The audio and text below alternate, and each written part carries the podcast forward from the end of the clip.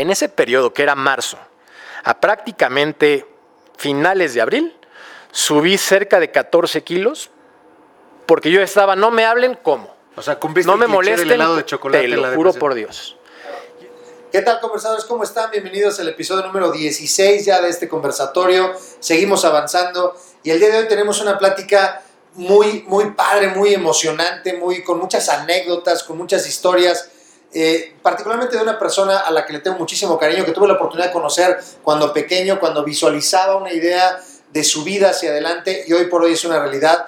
Me refiero al periodista deportivo Jorge Carlos Mercader, que el día de hoy engalana este episodio del conversatorio para platicar no nada más del cómo logró lo que hoy por hoy es y esta carrera que ha venido forjando, sino además vamos a hablar de lo que implica el periodismo deportivo y qué está sucediendo en términos de lo que hoy por hoy encontramos en redes o encontramos en televisión y que pareciera ya no es aquel periodismo deportivo del que muchos, y empiezo por mí, nos enamoramos. Síganos.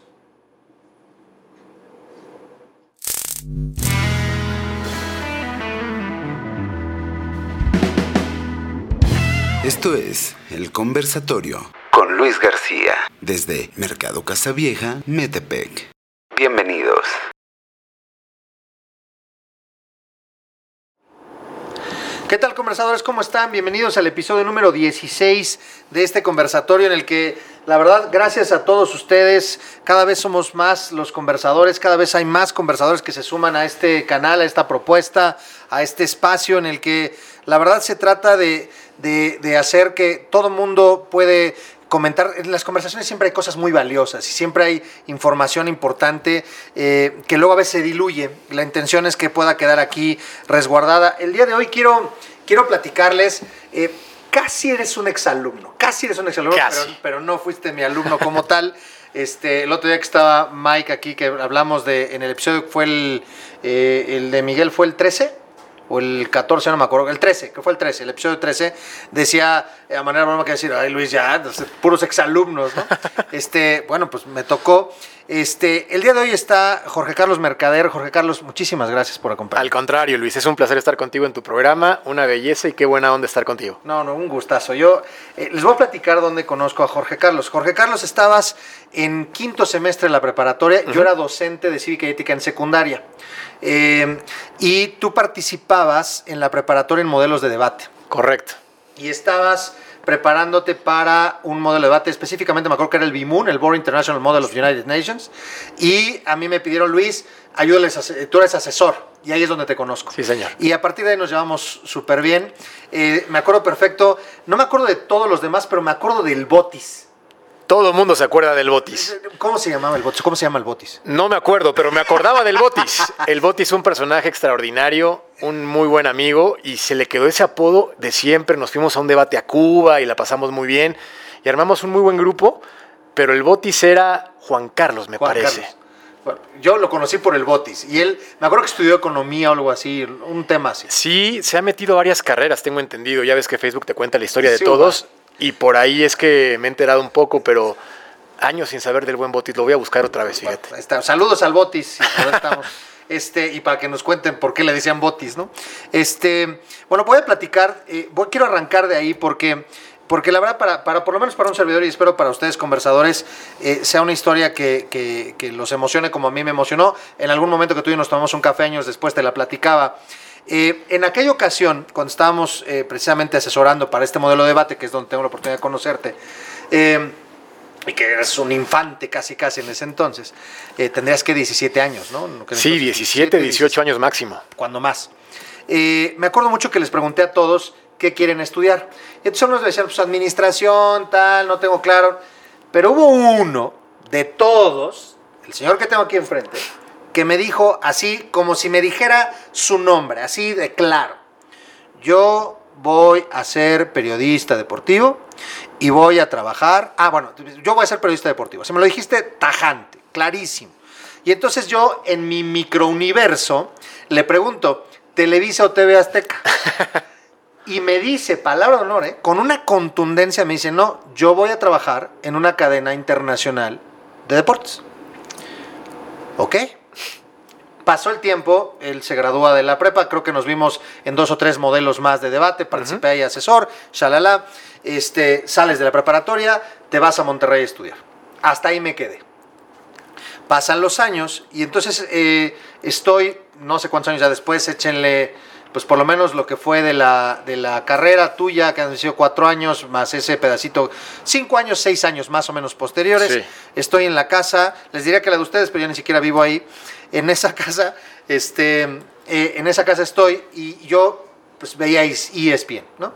Y entonces estoy eh, viendo la- el programa en una nota de Monterrey, de los Rayados del Monterrey, y entonces dejo de ver la tele para irme a otro lado y escucho reportando o reportando desde Monterrey para ESPN Jorge Carlos Mercader. Y por Dios corrí, ¿eh? mira, se me enchina la piel, te lo juro, porque para mí fue muy emotivo. Regreso corriendo y te veo con el micrófono y se corta la imagen porque ya era... así. La salida. Lloré, Jorge Carlos. Y se Wow. los prometo, lloré porque fue, lo logró. Me dijo que iba a ser periodista deportivo y que iba a ser en una cadena internacional y lo logró. O sea, lo declaraste de una forma brutal, fue tajante, ¿no? He trabajado con muchos jóvenes, trabajé con muchos jóvenes y pocos me lo han dicho así de tajante. Yo voy a hacer esa- eso, así, ¿no? Eh, y entonces, yo quisiera empezar a preguntarte, eh, Jorge Carlos, quisiera que empezara esta conversación. ¿Qué te atrajo del mundo de... Bueno, más bien, quisiera que empezáramos así.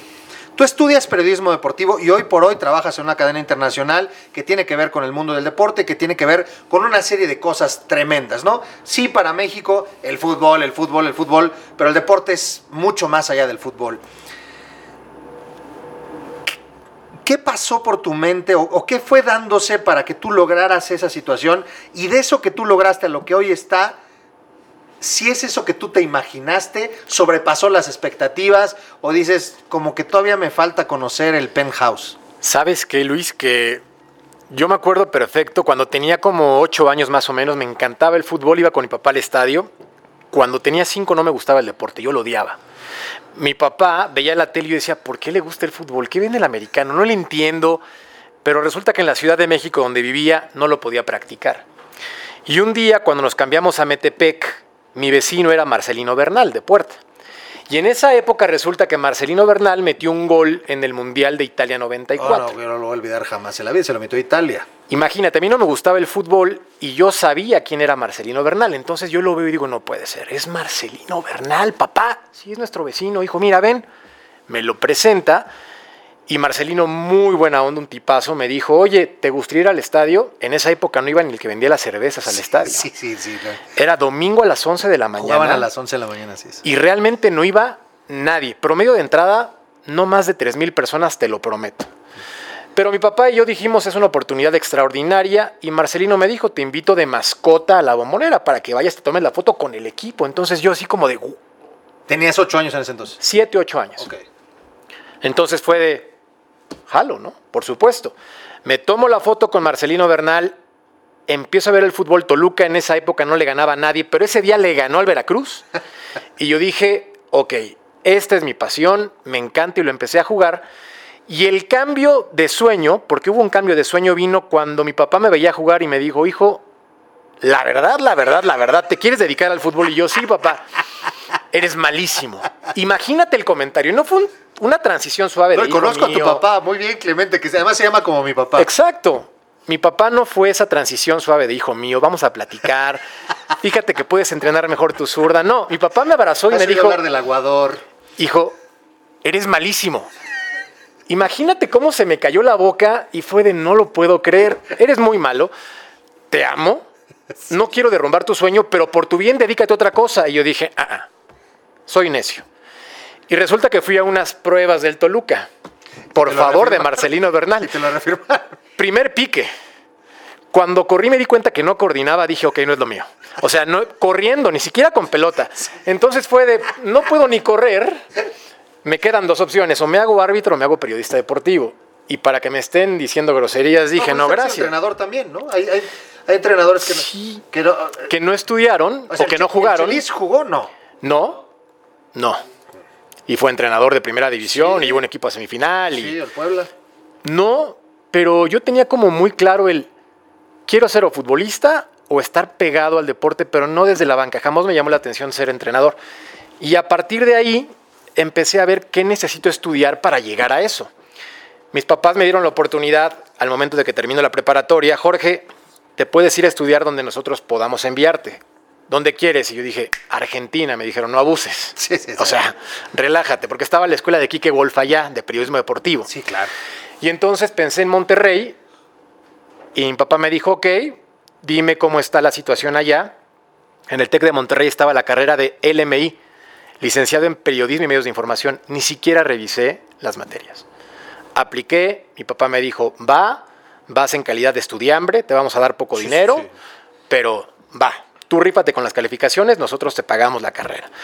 Y fue ahí cuando llegué y vi el TEC de Monterrey, el estadio que podías entrar como Sí, estudiante. En aquel entonces donde jugaba el Tec de Monterrey. Yo vivía a dos cuadras, Luis. Entonces me cruzaba, yo, yo corría ya, coordinando un poco mejor las piernas, corría y me decía, no puede ser este estadio y yo aquí voy a empezar a transmitir. ¿Y te toca qué época? ¿Quiénes estaban en el Monterrey en aquel Fíjate, entonces? era el 2004. En Estaba esa época Franco. estaba el Guille Franco, estaba Walter Herbiti. Había varios jugadores con una época muy importante donde Pasarela incluso antes había hecho campeón al equipo. Oye, en el 2004 entonces te tocó aquel campeonato que el Toluca le gana al Monterrey allá. Ese fue en 2005.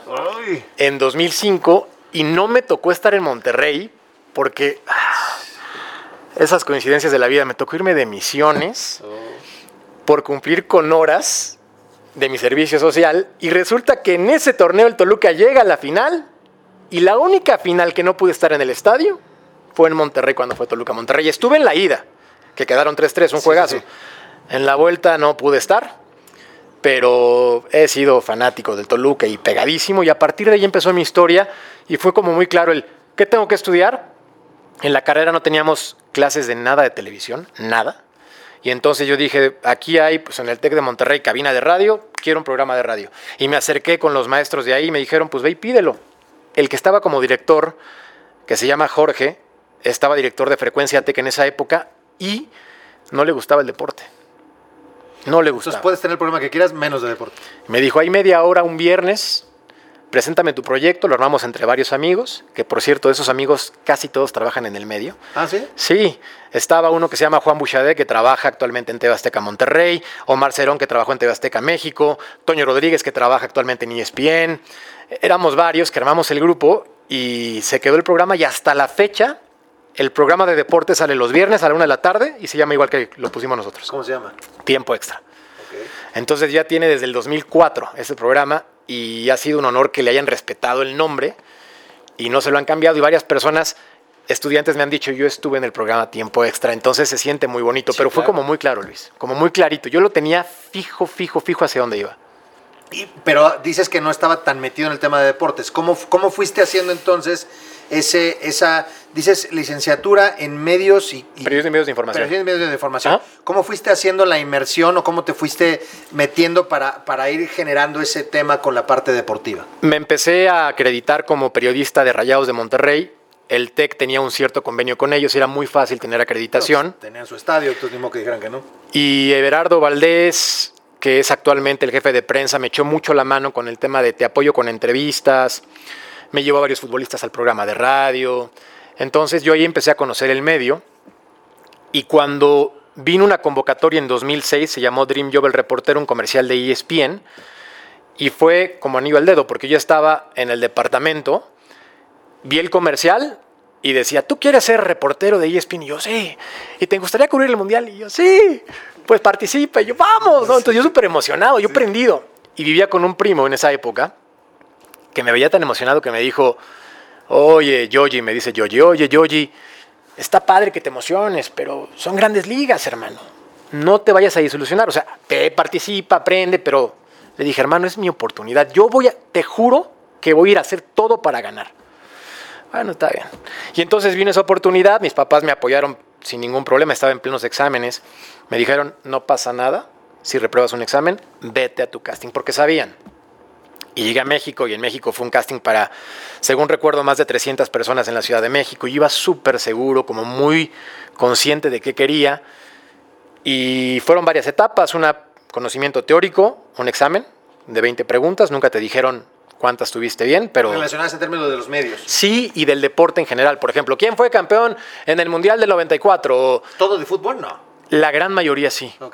Porque como era para el Mundial, Ah, ok, sí, claro. tenían ese enfoque. Entonces, pues yo estaba muy chavo, participo en ese casting, fueron varias etapas, fue la primera esa, la segunda una mesa redonda que preguntaron, ¿quién va a ser el campeón del mundial? Y yo por llevar la contra dije, Holanda, y se me echaron encima, me funcionó, y me acuerdo perfecto de esto, porque empiezan a sacar a todas las personas del casting, y me dicen, no, tú quédate. Y dije, ok, qué buena onda. Y cuando me dice el productor, oye, este, ¿has hecho deportes alguna vez? Le dije, bueno, tenemos un programa de radio. ¿Y televisión? No, nunca. A ver, ponte de frente a la cámara y yo así. Ponte de perfil y yo así me sentía como en la cárcel, ¿no? Me faltaba el número. Ok. Y yo dije, ¿qué está haciendo? Vas a avanzar a la última ronda, que es el día de hoy a las 4 de la tarde. Vas a tener varios jueces y te vamos a poner a improvisar. No te voy a decir qué, pero vas a improvisar. Buenísimo. Yo estaba súper nervioso, ¿no? Ese día en la mañana no podía mover el cuello, ya sabes, la clásica tensión. Entonces yo llegué al casting así, pero cuando entré al casting se me olvidó, se me quitó, no Sí, sé qué pasó. claro. Te soltaste. Me solté y en el casting, en esa última parte, lo que vino fue un Jorge, imagina que estás en un estadio en Hamburgo y vas a hacer un reporte de la selección mexicana que está jugando contra Alemania. Y no me dijeron, tienes un minuto, me dijeron, vas en 10, 9, 8, 7. Y yo les dije, un micrófono. Entonces desde ahí fue como, ok, este chavo está pensando en la situación. No, pues no tenemos. 3, 2, y agarré mi celular o lo que tuviera en la mano y empecé a hablar improvisando. Yo lo tenía como muy mentalizado, ¿no? Y la selección mexicana le ganó a Alemania en el último minuto para avanzar a las semifinales, por fin, bla, bla, bla. Y cerré diciendo, para ESPN, Jorge Carlos Mercader, ¿no? Entonces salgo, se me acerca el productor y me dice, Jorge, te voy a ser muy sincero. La cosa está entre tú y alguien más. Y yo ya sabía quién era ese alguien más. Porque lo vi y dije, este cuate es brutalmente talentoso. Entonces dije, ok, vas a tener que tener prendido tu celular. Si te hablamos en las próximas dos semanas, estás en la final en Estados Unidos. Si no, pues gracias por participar, ¿no? Y en esa época, pues no tenías WhatsApp, era diferente. Entonces ahí traía mi tabique de celular y pues resulta que me marcaba mi mamá, yo contestaba y mamá, no, no me marques, mamá, por favor, no me, me, me están- me- me van a marcar, no me marques. Entonces no le contestaba a nadie, me, me molestaba que me marcaran mis amigos y así, ¿no? Estaba nefasto esas dos semanas. Y ve lo que es la vida. Resultó, pasaron las... que mi mamá ya no me habla por teléfono. Ya no me habla nunca, o sea, ya ni me habla.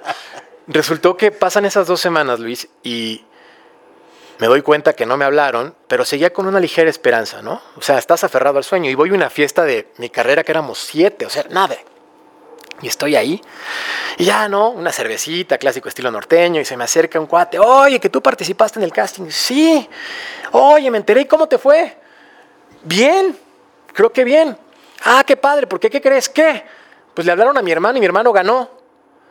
Y yo con la cerveza así, en eso que piensas el felicidades, pero me estoy muriendo por dentro, o sea, Sí. qué buena onda, pero... Pero dímelo así- despacito, no sé. así. entonces fue como de, pues me echo la cerveza en reversa, me emborracho, me voy, lloro, ¿qué hago? Entonces fue, sí, ¿y quién es tu hermano? Mauricio Pedrosa. Dije, claro, El el, que chavo visto. que había hecho un trabajo espectacular, ¿no? Entonces, genuinamente fue de, oye, qué fregón, pero se me quebró la voz y fue de, no, pues ya valió. En ese periodo, que era marzo, a prácticamente finales de abril, subí cerca de 14 kilos porque yo estaba, no me hablen cómo. O sea, cumpliste No el me del molesten, helado de chocolate te la lo juro por Dios. Y empecé a engordar y demás dije, no puede ser, me voy a dedicar a darle clima en algún canal, no, no, no, no, o sea, no, fracasé en mi intento. Yo me sentía fracasado, Luis, que no puedo creerlo, ¿no? Hasta que un día jugando FIFA con un amigo me, me marcan el, pues, el canal, pero yo no sabía, contesto, bueno, sí, ah, hola Jorge, habla tal productor. Yo, ¿qué tal? Oye, fíjate que no tenemos contemplado ningún premio, pero queremos darte un premio por tu participación en el casting. Y yo, ah, pues soy ya extra grande, ¿no? Y una gorra de color negro si tienes, me encantaría. Yo pensaba que iban a dar un paquete de ropa, algo. Sí. Con la cara de José Ramón aquí enfrente. Así, José Ramón aquí saludándote y todo. Y fue de, ok, este, bueno, te queremos decir que como parte de un premio te vamos a mandar a ti al mundial, todo pagado para dos personas.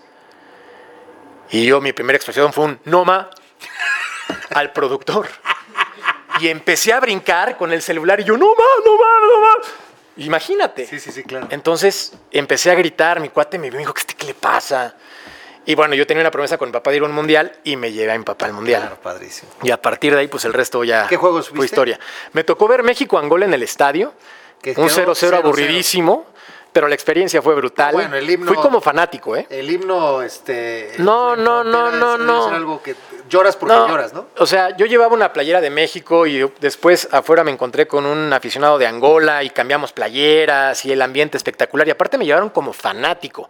Yo dije, ok, esta puede ser mi entrada, pero nunca me dijeron estás contratado, nada. Lo único que me dijo el productor, quédate cerca del canal. Y a partir de yo mandaba mi currículum, tenía el contacto del productor ejecutivo, Armando Benítez, y se lo mandaba una vez por semana.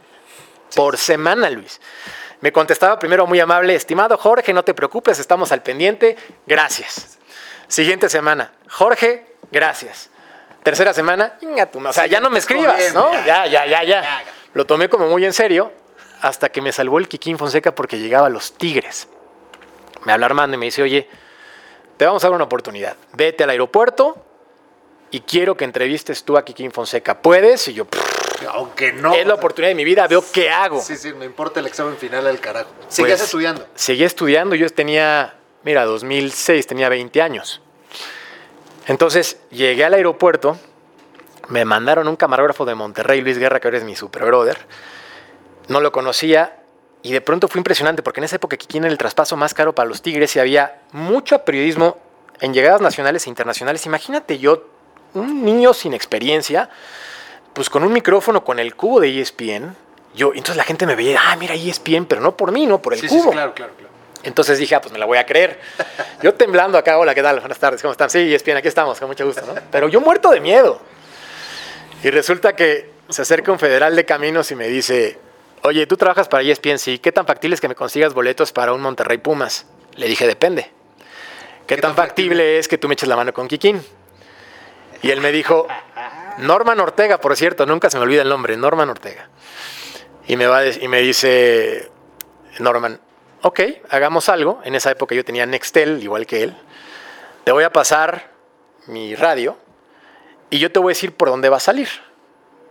¿Seguro? Sí, a cambio de que me consigas tres boletos Pumas Monterrey. Los tienes, ¿no? Era el siguiente fin de semana, los tienes. No te hago el cuento largo. La prensa estaba en todos lados menos donde todo mundo aborda.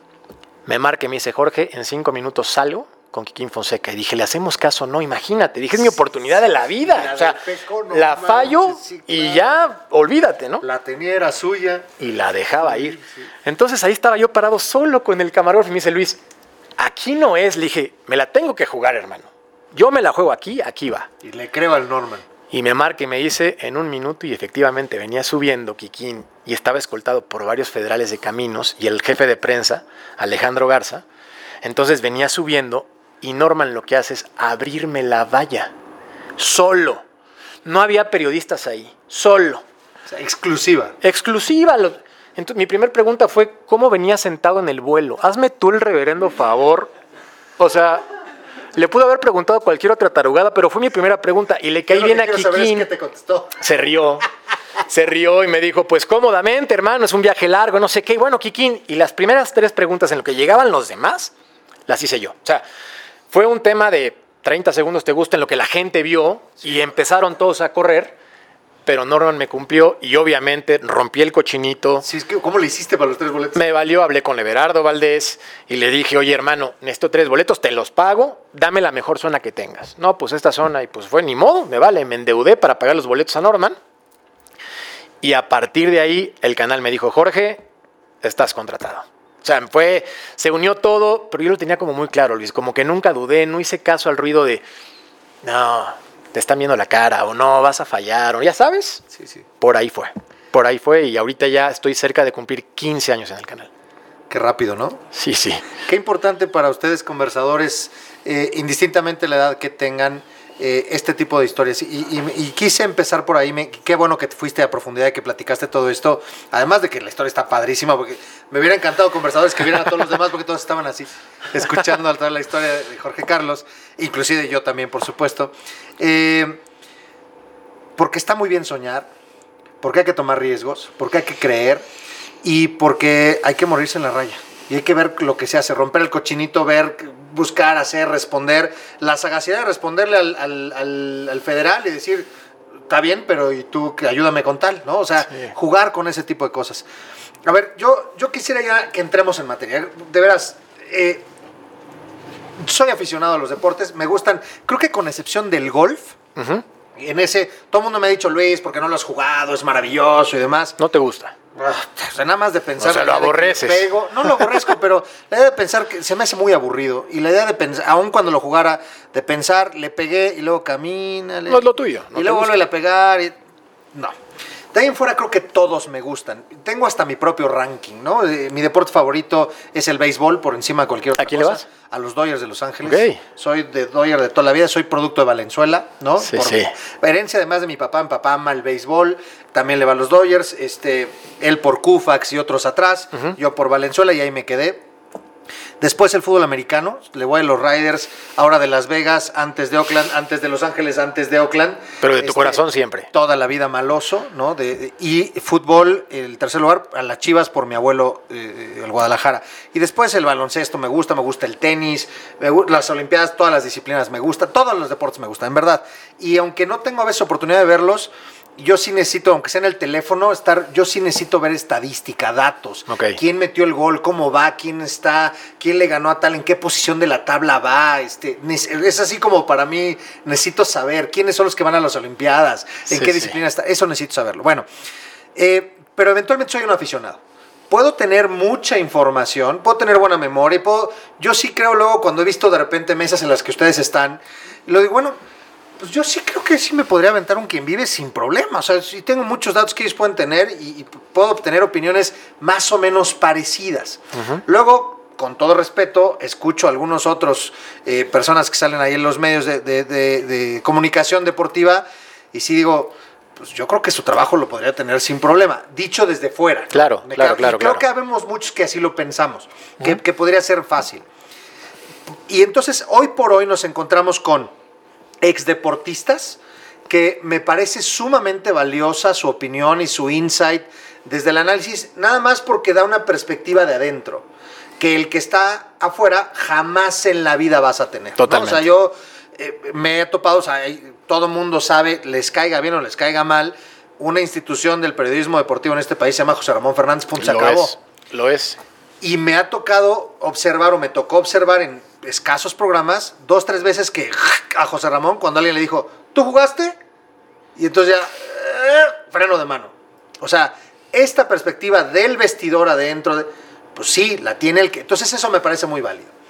La otra está aquellos que son periodistas nada más, ¿no? Ujú. Y otros que terminaron ahí por azares del destino y ahí están, ¿no? O sea, algunos este, que por ahí están. Pero sí creo que el periodista deportivo es alguien más completo en ese sentido. O sea, no nada más es la pasión, no nada más es el análisis, sino es la comprensión. El, el periodista busca historias, es un coleccionista de historias. Y el periodista, a menos que yo, aquí quiero que tú me frenes, el periodista además quiere saber de dónde viene la historia, ¿no? O sea, ¿por qué ese futbolista? ¿Por qué ese jugador? ¿Por qué ese dato? ¿Por qué esa historia? Vamos, hay un personaje, periodista deportivo, eh, muy famoso, asociado también, por supuesto, a José Ramón en aquel episodio de los cachirules, ¿no? Claro. y que fue una investigación periodística. Y entonces yo quisiera imaginarme, me encantaría un día poder encontrarme de frente a Toño Moreno y decirle, Toño Moreno, ¿en qué punto tu tema de afición, de decir, híjole, ya, ya encontré este dato? Si yo doy este dato, México puede quedar sin mundial en Italia 90. Pues soy aficionado de, fútbol y me gusta, yo quiero que México vaya al mundial. Pero hasta dónde, le- obviamente le ganó el tema del periodismo y qué bueno que fue así, ¿no? ¿Desde qué perspectiva se ve el deporte desde el periodismo deportivo, Carlos? Todos tenemos, Luis, una escala de prioridades en la vida. ¿A qué le vas a dar más peso? ¿A tu carrera periodística o a tu pasión por el deporte? Y llego a este punto porque en la televisión importa mucho el fondo, la estadística, el conocimiento, las reglas, el estudio. Pero actualmente con la evolución importa más la forma. Despreocúpate por lo que digas, preocúpate por cómo lo digas, se ha convertido en una regla de oro para que la gente te vea. Y es triste porque en la evolución ahora los personajes son exagerados, para bien y para mal. Estará el clásico antagonista y estará el que alaba, protege y cuida al deportista. ¿Cuál es el balance ideal? Según mi carrera, la verdad. Eso es según mi carrera. Yo soy un fanático loco por el Toluca. No soy de los clásicos que lo ven en televisión. Voy al estadio cada 15 días. Si puedo ir fuera de la ciudad, voy a Pachuca, a Monterrey, a donde se pueda, me lanzo. Y estoy muy conectado, pero entiendo que frente a una cámara de televisión, dependiendo del programa, si yo estoy en Sports Center, puedo jugar, porque es ESPN Entertainment and Sports Programming Network. Tenemos que entretener, entonces tengo el compromiso de jugar y divertirme. Puedo decir, el Toluca, el mejor equipo del mundo, aunque no lo crean ni mi mamá, que tampoco me habla por teléfono. Puede ser, pero si yo estoy en fútbol picante, mi credibilidad se iría al suelo si solamente me pongo la playera de fanático para defender lo indefendible. Hoy creo que después de mucho tiempo, la gente del Toluca empieza a relacionarme con el equipo porque no me dejo ir por el cariño al momento de opinar. Esta es mi perspectiva. Habrá quien diga, eres un loco, te he visto besar el escudo al aire. O sea, sí, pero insisto con el tema del programa. Si tú te das cuenta, los programas de análisis ya cada vez se ven menos. ¿Por qué? La gente tiene su celular, la oportunidad de ver un resumen, ¿y qué es lo que llama? La sangre. Y la sangre en el periodismo deportivo es la crítica, tristemente, el juicio que va malintencionado, la pelea, la riña. Yo no me identifico con ese tipo de periodismo y no digo que esté bien o esté mal. Está y existe. Mi perspectiva es, yo quiero hacer mi periodismo que está basado en decir la verdad y apasionarme cuando hablo en una mesa, pero sí cuidando en mi caso mucho más el fondo que la forma. Es bien delicado hoy, ya cada vez la gente deja de pagar más el cable porque tienes televisión a la carta en el celular. Sí. Y la evolución ha sido constante, entonces o te renuevas o mueres, o te cambias de profesión. Definitivo.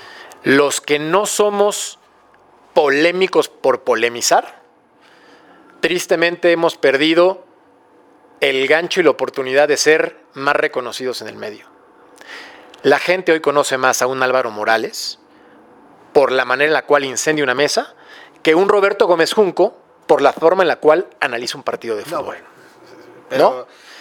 Sin que esté bien o esté mal, insisto, está, es. Cada quien decide. Yo, yo, yo sí me, o sea, esta es una conversación, entonces se valen las opiniones. No sé qué piensen los demás, pero, pero a mí, a mí sí, o sea, yo, o sea, está bien, estoy de acuerdo contigo. No, no quiero caer en el tema de si está bien o está mal. Desde mi perspectiva no estoy de acuerdo porque creo que rompe con la esencia del asunto. Sí, 100%. O sea, rompe primero, con, o sea, para mí eso ya no es periodismo deportivo, porque eso no persigue historias, es un espectáculo. Es un show. Y entonces son shows, son personajes, ¿no? Yo no sé hasta qué punto ahorita lo decíamos, iba a decir fuera del área, pues si no estamos al aire, pero antes de, de empezar a grabar, eh, estábamos hablando de, de este dúo que, que, que, lleva una ventaja brutal y que está haciendo las cosas eh, tremendamente, este, Cristian Martinoli y Luis García. Uh -huh.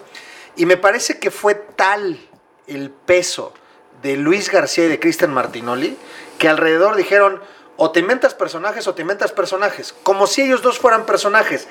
Y creo desde mi muy humilde opinión, y, y ojalá algún día Cristian Martinoli y Luis García vieran este, este episodio, pero yo creo que ni siquiera, o sea, el éxito es porque son naturales. Yo no creo que sean personajes. Yo creo que, yo creo que si, si, si nos encontráramos en una carne asada a Luis García Cristian Martinoli, con sus respectivas familias, etcétera, etcétera, y este, empezaras a hablar de lo que fuera, más o menos sería el mismo rol. Uh -huh. Hablarían con las mismas palabras más o menos oeses, dirían esa agilidad mental que tú decías, contestarían, hablarían con el mismo tono más o menos. Eso, la naturalidad me parece que es lo que le da a esa situación. Y entonces, ¿qué hago para competir? Y entonces en Televisa sacaron, que después quitaron al pollo, al pollo, ¿qué? ¿Salazar o qué era? No, Raúl Ortiz. el pollo Ortiz, ¿no? Que, que, quería ser medio tal y luego ya no. Y, y pues terminaron regresando al perro Bermúdez, que me parece eh, un, un buen narrador. De, Marca de- de- registrada marca para lo que hace. registrada con, mucho, con muchas cosas. Y eventualmente acaban de anunciar como muy platillo Televisa que lo tienen alguien que me parece también una institución en la, en la narración deportiva y que sabe mucho que es don Emilio Fernando Alonso. Que todo el mundo lo refiere como don Emilio Fernando Alonso, ¿no? Inclusive. Este. Y entonces eh, tienes, eh, por ejemplo, a, a un, este, ay, se me fue su nombre, Javier Alarcón, que ya no está en Televisa y que tuvo un, un peso, un puesto muy importante, era el mero mero de deportes. El jefe de deportes El jefe de Televisa. deportes de Televisa, que no, era, no es decir cualquier cosa. Y el señor está yendo fantástico con su canal de, de YouTube. De YouTube este, haciendo videos cortos, haciendo análisis rápido y con un tenor, eh, ya se ve muy natural, hasta el cuate ni siquiera hace tanta, luego sale así, parece que viene del gimnasio recién llegado y digo, ¿no? Y entonces tenemos esos, ¿y dónde queda el periodismo? ¿Dónde queda, dónde queda el análisis realmente de conocer las fuentes? ¿Dónde queda el punto de, realmente para los que nos interesa, llamamos el deporte, que, que creo que somos muchos? el poder encontrar del otro lado de la pantalla un rebote, no no un espectáculo. Yo te lo dije antes de entrar y yo sé que mi opinión va a ser nada, porque yo soy uno de No, nada. ¿Por qué? No, no, no, por Yo supuesto que no. no. No me perdía ESPN. No me perdía ESPN. Yo no veo ESPN de este señor Álvaro Morales. No soporto al personaje. Con todo respeto. Y sé que el cuate, si lo llegara a ver, le, le valgo tres nadas y el cuate se burla además, es parte del personaje, lo entiendo, y dice que no lo es. Pero eso ya no es ese asunto. O sea, ¿dónde quedó el Gómez Junco, el Rafa Puente, el... Eso... Mencionaste una palabra clave, natural, y en el caso de Luis García y Martinoli son naturalmente talentosos y además lo adornan con un periodismo que es divertido porque se han preparado y han evolucionado. Tú escuchas las primeras transmisiones que tenían y no tenía nada que ver. De hecho, platica Martinoli una anécdota con José Ramón Fernández y le decía a José Ramón, oh, pero tú deberías de ser más divertido, menos serio, menos serio. Y entonces ahí él evoluciona, entiende que en el negocio tenía que ser diferente y con su ritmo, con su talento, con su naturalidad, ha convertido un elemento periodístico sumamente enriquecedor. Es muy divertido, es sumamente inteligente, es un personaje que hace una química brutal con Luis García y para mi gusto no hay en México un dúo tan poderoso como No, ellos. Yo estoy de acuerdo contigo. En transmisiones en vivo, para mi gusto no hay. Y tenemos a referentes históricos. Pero bueno, será cuestión de que cada quien elija. El problema, Luis, es que el periodismo, desde que yo lo conocí en 2004, ha evolucionado a tal grado que ya las estadísticas, los fanáticos no les importan. ¿Sabes dónde las utilizan? Para platicar en una conversación con un amigo y no para ver un programa deportivo. O para las apuestas. 100%. Entonces, ESPN, de hecho, yo me enamoré de la marca por el periodismo con el cual yo lo conocí. Pero esta evolución no solamente es de México, es en Estados Unidos. Y tienes programas donde, por ejemplo, un personaje como Stephen A. Smith, que es el periodista mejor pagado en la historia del periodismo deportivo, gana millones de dólares al año por ser un extraordinario personaje. Ustedes búsquenlo, Stephen A. Smith. Es un periodista que habla de básquetbol, de fútbol americano. ¿Sí que es negrito que habla como gritando? Sí, tiene un estilo muy Sí, sí lo divertido, muy diferente, pero él también evolucionó. Dice Álvaro, si tú no entiendes la industria, no sobrevives. Y puede que hoy tenga razón. Él dice, es que en nuestro caso hacemos show, tenemos que entretener, pero ya se perdió de vista el punto del periodismo. No lo comparto, mi periodismo no es así, pero también entendí que no es lo mismo que yo diga, ¿qué tal compañeros? Bienvenidos. Este partido es ustedes traído por caliente. Acompáñenme a ver esta bella transmisión. No. Hay que meterle un poco de sabor, un poco de ritmo, preparación. Los que no somos tan talentosos de forma natural, pues hay que echarle más galleta y ver cuál puede ser tu factor diferenciador. Pero si no te identificas con eso, difícilmente tienes ese reconocimiento. Ha cambiado mucho. La gente hoy quiere en su mayoría ver polémica. ¿No viste lo que dijo Sague? No manches lo que comentó el otro día Álvaro. Y esa es la polémica, es ahí la carnita. De deportes, ¿qué hablamos? O sea, David Feitelson, un maestro para mí del periodismo. Bueno, y justo iba para allá. O sea, yo me acuerdo perfecto el- la sección, ¿se acuerdan? El color de, de Faitelson. Es una marca registrada. Y hoy escucho, o sea, me- o sea, hago el contraste nada más, ¿no? Del Faitelson de antes al Faitelson. Más allá de que qué bueno que bajó de peso y que páseme la receta para que me ayude. este, este, aqu- aquel, aquellos colores de Faitelson y aquellos reportajes fantásticos, fenomenales, fantásticos. fenomenales. A enfrascarse por el tema de las gotitas y los chochos con el hermano de, de- de Paco Gabriel de Anda en un programa en vivo. ¿Qué te carajos te pasó? Pero fíjate, nos acordamos ¿de más vamos? de esa polémica que de las cosas positivas. Si yo te digo hoy, ¿qué te acuerdas de Faitelson? Me vas a decir que Cuauhtémoc Blanco le dio un golpe en aquel mítico día en el puerto de Veracruz. En mi caso, yo te diría del color, pero, pero la mayoría se acordaría de los fregados que le ponen Cuauhtémoc, que cada que es tendencia en Twitter, o sea, diario, lo recuerdan. Está sentenciado de por vida. Y eso no le quita que sea un extraordinario periodista. Ya olvidemos la polémica que él puede generar, guste o no. Llega a un punto donde se convierte en algo más que periodismo. Diversión, entretenimiento, puro, absoluto. Iván luego lo tratan bien mal. Peláez una vez lo insultó ahí al aire. Pero volvemos a lo mismo. Nos acordamos de esas historias. Sí, sí. ¿No? Que tú te fueras de la América. Eres un estúpido, le responde Ricardo Sí. Peláez. Y entonces viene la descalificación personal y la pelea y la bronca. Y la gente quiere eso en su mayoría. El rating en televisión hoy pica mucho más alto, al menos en ESPN, cuando hay enfrentamientos periodísticos.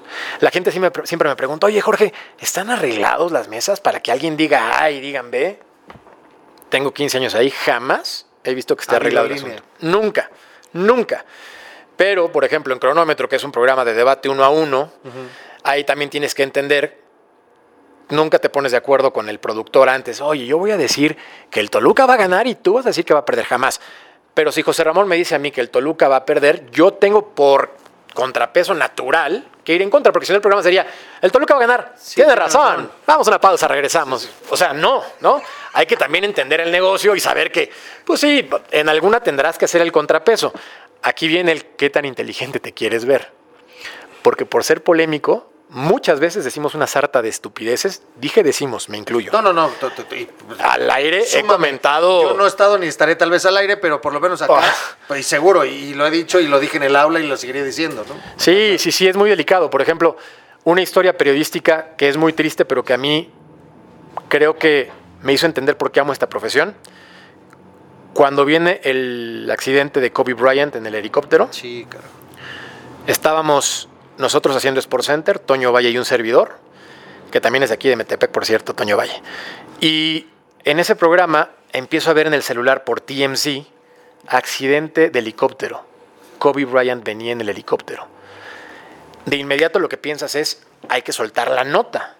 Y luego te viene lo que estudiaste en la carrera, que es, no puedes decir absolutamente nada porque no está ni confirmado, ni validado, mínimo tres fuentes, etc.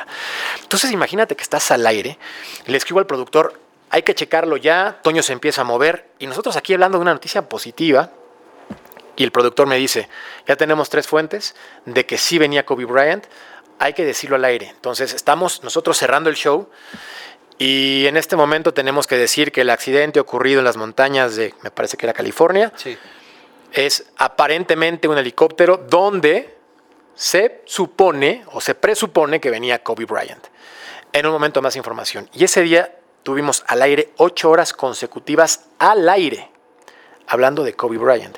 Y busca información y empieza a preguntar y hay mesas de análisis y ese periodismo no por el hecho trágico, que no se entiendo. malinterprete No lo entiendo perfecto. sino el cómo reaccionar ante una noticia, el cómo entender cómo funciona el negocio, el no decir una tontería apenas lo de Eriksen, otra vez, sí. otra vez con Toño Valle, estamos al lado los dos. Estamos al aire y viene el desvanecimiento de Christian Eriksen, futbolista de Dinamarca, Sí, claro. y entonces le dije a Toño, no puede ser que nos toquen este tipo de notas. Claro. Dije, no, o sea, no, no, no, no me cabe en la cabeza, se desploma y entonces, ¿qué decimos? No, pues tienes que ser descriptivo y no. Caen con nosotros y en este momento, en el partido de Dinamarca inaugural, Christian Eriksen se desvaneció en el terreno de juego. En unos minutos más información. Y el productor nos dice, llenen. ¿Llena con qué? ¿Con aplausos o qué hago? O sea, porque, pues, ¿qué más vas a decir? Entonces aquí entra un poco el estudio de, bueno, era el partido de Dinamarca, estaba en este momento, creo que era 0 por 0, minuto Sí. 40, los fanáticos en la tribuna obviamente con un rostro de preocupación, y empezamos a describir lo que veíamos en un monitor descriptivo. ¿no? Jamás juzgar, jamás decir qué pasó, nada. Había gente que había puesto que había fallecido en redes sociales, periodistas. Sí, casi luego, luego. O sea, es ahí donde dices, no eres periodista, ¿no? Entonces, son Vendes, las... no eres periodista. Pero como dicen, es un show, es un negocio y hay que vender y hay que... Nah, difícil línea, mi estimado. Pero dijo algo muy importante, yo quisiera re- rescatar esto que tú empezaste a decir y quiero retomar el hilo a partir de ahí. La verdad. Sí. La verdad tiene muchos matices, ¿no? Es como la realidad, ¿no? O sea, a lo que voy es, eh, o sea, no quiero decir que cada uno construye su verdad, pero eventualmente la verdad es interpretada de distintas formas también, ¿no? Sí. Pero no deja de ser una esencia, o sea, esta taza podrá tener para ti un significado, para otro otro, pero no deja de ser una taza. Y al final vamos a terminar describiendo una taza. Alguien podrá decir misa de lo que sea. Si el hilo conductor se mantiene siempre apegado por la verdad y las historias que están alrededor, eso creo que eventualmente va a ser. Yo, yo quiero rescatar algo aquí apelando un poco y quiero separarlo. O sea, nos estás contando algunas historias que, que por supuesto son verdaderas porque las estás narrando y son así. Y así está porque lo vemos en todos lados. Lo vemos no nada más en el mundo deportivo, lo vemos en las noticias, lo vemos en la política, lo vemos en todos lados, ¿no? Sí. Las que son discusiones, las que son eso vende.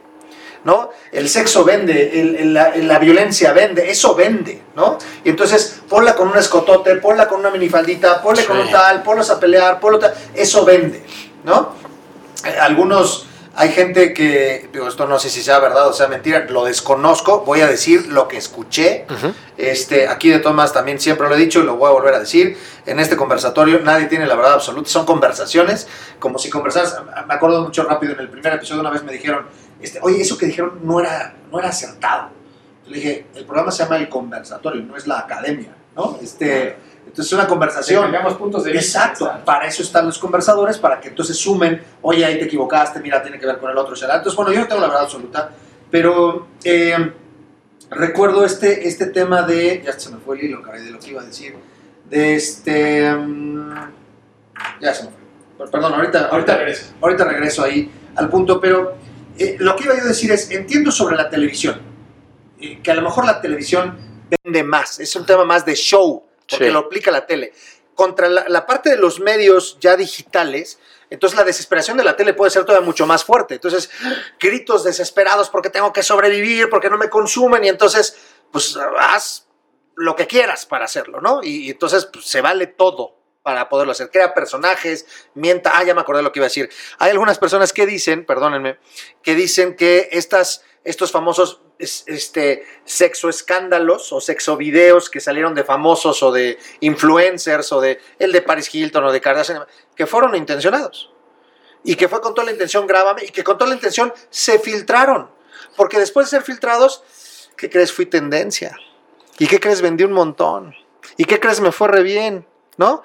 Híjole, me parece muy peligroso, me van a decir que soy un puritano y demás, pero pues, qué triste moral estamos viviendo. Contra, pero el tema es vender, me importa un rábano si aún así mi dignidad se pisotea. Hay una frase en Estados Unidos que es bad publicity is good publicity. Y entonces, en el canal, por ejemplo, cuando hablas con los jefes es no news, good news. O sea, si no estoy hablando de ti es que estás haciendo bien tu trabajo. Pero si están hablando de ti por un asunto polémico, lo más probable es que recibas, al menos en la empresa en la cual yo trabajo, un jalón de orejas y un aplauso abajo de la mesa. Porque generaste número el canal tiene una línea y la línea jamás ha sido agárrense a golpes o miéntense la mamá, nunca, pero sí se dan cuenta como negocio qué es lo que está funcionando y qué no. Y ellos como empresarios, como dueños de una cadena internacional en la cual Disney es principal accionista, Sí. Necesitan Disney que ha comprado todo. ha comprado todo y necesitan generar ingresos. Ahora la pandemia, que ha sido un golpe brutal para todos, golpeó muchísimo al medio, específicamente de la televisión. Si Muchísimo. ya estaba más.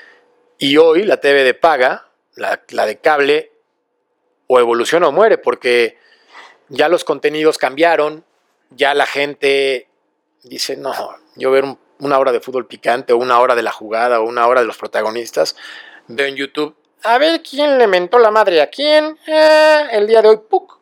y lo ves en un resumen de minuto y medio. Y con eso tienes conversación para discutirlo con tus amigos. Es así. En mi caso, por eso digo, no, es, no sé si esté bien o esté mal. Yo no me identifico, porque no es mi estilo. Mi estilo son los hechos y la verdad. Que los tienes que aderezar y ponerle tu cosecha, pues sí, si no sería televisión. Porque a tu estilo, además, tú lo platicas de, la forma en la que cada quien platica las cosas. Así lo veo yo. Es mi forma de pensar.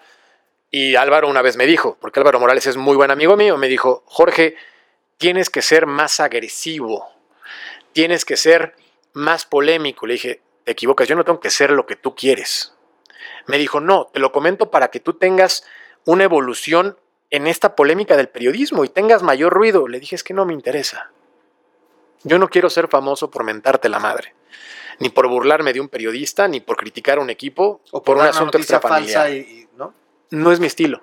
Pero entonces en el medio, que sea lo que sea, hermano, este es mi periodismo. Y he sido fiel y hoy estoy muy contento haciendo lo que hago. Pero he evolucionado. Insisto, entiendo, entiendo el tema de tratar de ser polémico, lo entiendo pero lo aplico con mi reserva. Pero es que algunas cosas que la, polémica solita se da, pues, o sea, eh, cuando tú hablas de ciertas cosas, las demás personas todos tienen opiniones diferentes y válidas. ¿Qué color es mejor, rojo o negro? Para mí me gusta más el negro. Para mí me gusta más el rojo, pero no es lo mismo que te diga, me gusta más el rojo. ¿Tú qué vas a saber del color negro, Luis? Eres un estúpido, diría algún personaje, ¿no? Sí. O sea, y ahí ya se agarran y se convierte en un tema personal y ¿qué hace la gente? No, pues se puso bueno, o sea, aquí quiero ver y, insisto, es así, así funciona y o evoluciona ese, ese tema o y fíjate lo que voy a decir ahorita. Hace algunos episodios, ¿en qué episodio estuvo Armando Estrada que hablamos de, lo mismo pero más corrupto, que hablamos de política? que fue el episodio 11? O el 11. Eh, y decía Armando Estrada, un exalumno también que estuvo en la campaña de Pedro Kumamoto para alcalde en Zapopan y que está, es un chavo que trae muchas ganas y que habló muy padre en términos de no perdamos la fe y busquemos cuestiones eh, de, de, nuevos, nueva visión política, shalala. Y entonces él decía, eh, el debate en México es muy pobre. Muy. Y ahorita lo acabas de ilustrar, porque pareciera entonces que sistemáticamente los medios con la intención de vender, que es muy válido porque tienen que subsistir, lo entiendo perfecto. Pero con ese ánimo, pues también el mensaje afuera es, este es el debate. No, no, así no se debate. Así no se debate. No se discute de otra forma.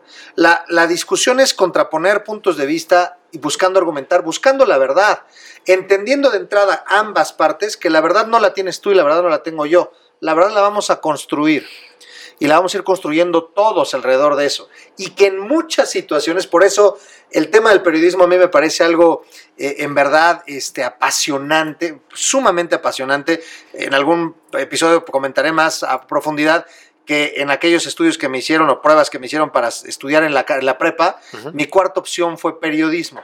Y me acuerdo perfecto que dije, no, no voy a ser periodista en este país porque voy a terminar diciendo lo que me dicen otros, yo en aquel entonces más de política y demás, lo que me digan que diga, yo no voy a querer y me van a matar y yo no quiero morirme en este país, ¿no?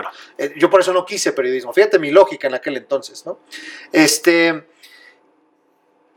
somos consumidores de historias lo voy a decir así tan claro. Y a ver, dígame si estoy equivocado. Nada más lo voy a decir de esta forma y a ver si estamos Si bien pareciera que somos consumidores de espectáculo y de estas cosas, yo creo que sí, de momento. Pero realmente somos consumidores de historias. ¿A cuántos no les gusta el cine? ¿Cuánta gente no le gusta un buen libro? ¿Cuánta gente no le cuenta chistes? Los chistes son anécdotas, son historias que les pasaron a Juana. Ese Pepito, estoy seguro que existe. Estoy seguro que existe. ¿No? Este, ¿cuántos de las personas no ven novelas? Caramba. Son historias. Claro. A todos nos gustan las historias. El periodista lo que hace es, un, es, para mí, es un enamorado de las historias, pero que va a la raíz y que te dice, sí, esta es la historia verdadera. Y aquí están los elementos que te dicen, esta es la historia verdadera. Te la cambio. ¿Qué es más importante para ti hoy? ¿Views en tu canal o la calidad de tu contenido? La calidad de nuestro contenido. Nosotros, o sea, hoy por hoy lo decimos así abiertamente. Nos, Si la calidad de tu contenido cumple con tus estándares, el resultado va a ser más views en tu canal. Porque eres una persona que se preocupa por el fondo. Pero sería muy sencillo armar un programa que se llame Zapatos y Sombrerazos, en donde aquí si hubiera una discusión, tendría que ser agresiva. ¿Me explico? O sea, totalmente de acuerdo. Es qué es más importante para cada quien. Oye, me vale un cacahuate que yo diga No, una estupidez. toda la razón del mundo. Me importa. Por eso, póngalo en la balanza. ¿Qué quieres? Se puede todo, ¿eh? Y se vale. Y se vale Y todo. Se vale todo. Y para eso todo, y para eso estamos todos para que consuma cada quien lo que quiera. Y eso está Claro. muy bien. Sí, sí, sí, ¿no? sí, sí. Ha, ha habido gente que nos dice, oye Luis, está muy padre tu conversatorio. Pero neta, una hora. Neta, una hora no lo voy. Es que la gente consume menos. Y yo digo, híjole, ponle tiempo y entonces, híjole, ya me quedan 10 minutos. Entonces, ¿qué te tenía que preguntar? ¿Y qué te tenía que decir? Y entonces No. la naturaleza de la charla se fregó el conversatorio. Ve, por ejemplo, lo que están haciendo Jordi Rosado. Entrevistas a personajes públicos y sus programas duran una hora, hora y diez. Y es otro tipo de contenido. Ve lo que hace Wherever Tomorrow, Luisito Comunica. Ya hablo de la gente que está Sí. consolidada Claro, en los que ya tienen... ah, y números brutales. Sí, sí, sí, que- Tú ves la cantidad de reproducciones y dices, son unos jefes. Y hay contenido para todos y de todo, de cocina, de maquillaje, de cultura, de historia, o sea, apenas tuvimos uno de maquillaje. y, y qué buena onda que se tengan diferentes temas para sí, conversar. Sí, sí, esa es la idea. ¿no? La idea es esa. Ahora, yo lo que quisiera retomar, ya no sé cómo vamos en tiempo, díganme por si ya estamos muy volados, pero yo lo que quisiera, porque estamos, yo estoy muy, muy metido. Ojalá todos estén muy metidos, conversadores, que siempre invitamos a que se suscriban al canal y que se sumen, sobre todo que sumen al, al conver- a la conversación y que pongan ahí sus opiniones. Eh, el periodismo deportivo busca historias, pero el mundo no nada más es el fútbol. En México. Tenemos hoy por hoy, y fíjense además cómo son las cosas. El béisbol, ah, pero si hablas del béisbol, pues entonces estás de acuerdo con el presidente, porque como el presidente impulsa el béisbol, entonces ya significa que estarías como que también impulsando lo que diga el presidente, que no está mal o que esté bien, es otro tema, pero es un deporte, ya vemos muchos aficionados al béisbol. ¿Y qué pasa con la Liga Mexicana? Entonces, por ejemplo, hablando de periodistas deportivos de béisbol, yo te voy a decir uno, rápido que me salta, porque lo he escuchado toda la vida, porque siempre habla de eso, Antonio de Valdés Ujú. Y habla de cuando va al estadio y van los diablos y, va, y los tacos de cochinita. ¿Quién más habla de béisbol? Dicen de la Serie Mundial, reportan. Nadie más habla de béisbol. Oye, en México hay gente que consume béisbol. Habemos muchísimos que consumimos béisbol. Hay- hay un montón de afición de béisbol. Fútbol americano, baloncesto, tenis, atletismo. Bueno, hace no mucho, y de hecho voy a hacer de una vez el anuncio, en algún punto lo, lo- haré la invitación. eh, tuve la, la oportunidad de tener una conversación telefónica con Jefferson Segura. ¿Se acuerdan cuando estuvo Arturo López, mi exalumno de la generación de cristal? Este, bueno, uno de sus exalumnos, de sus alumnos me habló. Resulta ser que Jefferson Segura es marchista mexicano, es hijo de Bernardo Segura Wow. y estuvo muy cerquita de ir a los Olímpicos ahora de Tokio 2020, que van a ser el 2021. Ajá. Le faltaron dos minutos para dar la marca para llegar a los Olímpicos. Y entonces cuando hablé con él, bueno, yo estaba embobado diciéndole, no manches, a mí me encanta la marcha, me encanta todo esto, tienes que estar en el programa. Y va a estar, va a estar Jefferson, segura. Le dije, tráete a tu hermano que también es marchista, shalala. ¿Qué, eh, ¿qué pasa con otros? Yo, yo veo que consume mucho, el fútbol es algo brutal, me queda muy claro porque es lo que más se consume, lo que más vende. Box, segundo lugar, yo pondría en segundo lugar el box. En Y si no es que en primero en ocasiones. Y es un deporte demasiado visto. y después lo demás se diluye. Se diluye. Eh, se habla mucho de automovilismo cuando Checo gana, cuando Checo tiene una posición importante, cuando Checo está en Red Bull. cuando- Claro. Después ya no se habla de automovilismo. Este, se habla de gimnasia, pues cuando esta niña, se me fue ahorita su nombre, cara, Aran- no sé, ay, siempre la digo, eh, Ahorita viene, ahorita esta, llega. esta niña mexicana, cuando esta niña tiene logros, entonces se habla de gimnasia. Si no, de repente no se habla de gimnasia. Este. Tendría que haber un poquito más en ese sentido, creo yo, ¿no? Sí, sí tendría que haber más, pero por ejemplo en la empresa, en ESPN, creo que esa diversidad sí se ha procurado. No de la forma que nos gustaría a muchos. Y pero sí, el cronómetro es un. un- lo, lo tiene. Hablan de todos los deportes. en Sports cronómetro. Center, que es todos los deportes. la joya de la corona, hablamos de todos todos los los deportes, evidentemente con una base principal que es el fútbol, porque es lo que más vende y se va a abrir siempre con América, Chivas, Pumas y Cruz Azul, que en lugar de que ganó medalla un competidor de cualquier otro país que no sea México, porque es lo que vende más. Y eso que salimos para toda América Latina. Pero béisbol, E ESPN lo transmite. Básquetbol, ESPN lo Y transmite. tiene un, un cuate. No, no. Ernesto no, Jerez, no, un genio. Yo lo adoro. Es una marca registrada. Dígale que no es Y ahora es el narrador de básquetbol porque Álvaro Martín ya no trabaja Sí, en ESPN, fue. que también era marca ¿A dónde registrada. se fue? Trabaja con NBA, él está directamente con la marca Con razón. y además haciendo Muy otras bueno, cosas. Álvaro No, Martín jefe, para el básquet buenísimo. extraordinario. Buenísimo. Y así tú te das cuenta, por ejemplo, no sé si decirlo aquí, pero sí les voy a pasar el chisme. Vamos a tener hockey a partir de octubre, NHL. Entonces, tú Hay vas a mucha poder... afición de hockey en México, ¿eh? Y mucha sabes afición. que está muy padre que tengas esa oportunidad de ver lo que quieras de hockey. Pero no todos lo hacen. Ahora, por ejemplo, Televisa no compró todos los partidos de la Euro. Televisa no compró los partidos de Copa América. TV Azteca ni siquiera le invirtió en un juego de Eurocopa. No, pues ya el Televisa, hasta que ya se está vendiendo sus equipos, ya. Y no lo digo con el afán de criticar. Lo digo con el punto de no les conviene económicamente invertirle tanto dinero a un proyecto como ese si no les deja el billete que estaban esperando. Esto se ha convertido de resultado inmediato. Ya no hay tiempo. El probar gente ya no existe. El probar deportes hoy no existe. Yo quiero números hoy. Ese es el patrón de las empresas. Y es por eso que mucha gente ha salido, es por eso que han quitado muchos deportes de televisión abierta y se limita exclusivamente a la televisión de paga. El número manda, el rating manda y así ha sido. Es una tristeza para muchos, sí. ¿Está bien? Para mí no. Pero las empresas procuran lo suyo, que es el dinero. Y nadie quiere y- perder dinero. No, y está perfecto. O sea, está ¿No? bien porque además es no nada más el dinero para. O sea, cualquiera puede decir, pues el dueño quiere ganar más. No, no, pues un montón de gente que trabaja ahí. Claro. Y, tienes que sostener todo ese asunto. No es de, pues ya ciérralo y a ver cómo nos va. Me- Lo entiendo perfecto. Sí, es así, pero mira, creo que están haciendo esfuerzos porque la televisión evolucione y no muere en el intento. Y hoy los live events son lo que mandan. Es decir, los partidos, esos no se van a dejar de ver nunca. Sí, no. Entonces, la evolución va o narras o analizas. o sea, tienes que narrar o analizar. Y ahí estás en la jugada. Y al momento. Y al momento, a mí me ha tocado hacer liga de Alemania, de Francia, de Portugal, pero también liga de expansión, liga de otros países ha que no los- tocado pa- panamericanos. me ha tocado hacer play by play, que es narrar boxeo olímpico. Me ha tocado hacer boxeo olímpico. Me ha tocado analizar fútbol de todos lados. No te imaginas de cualquier país.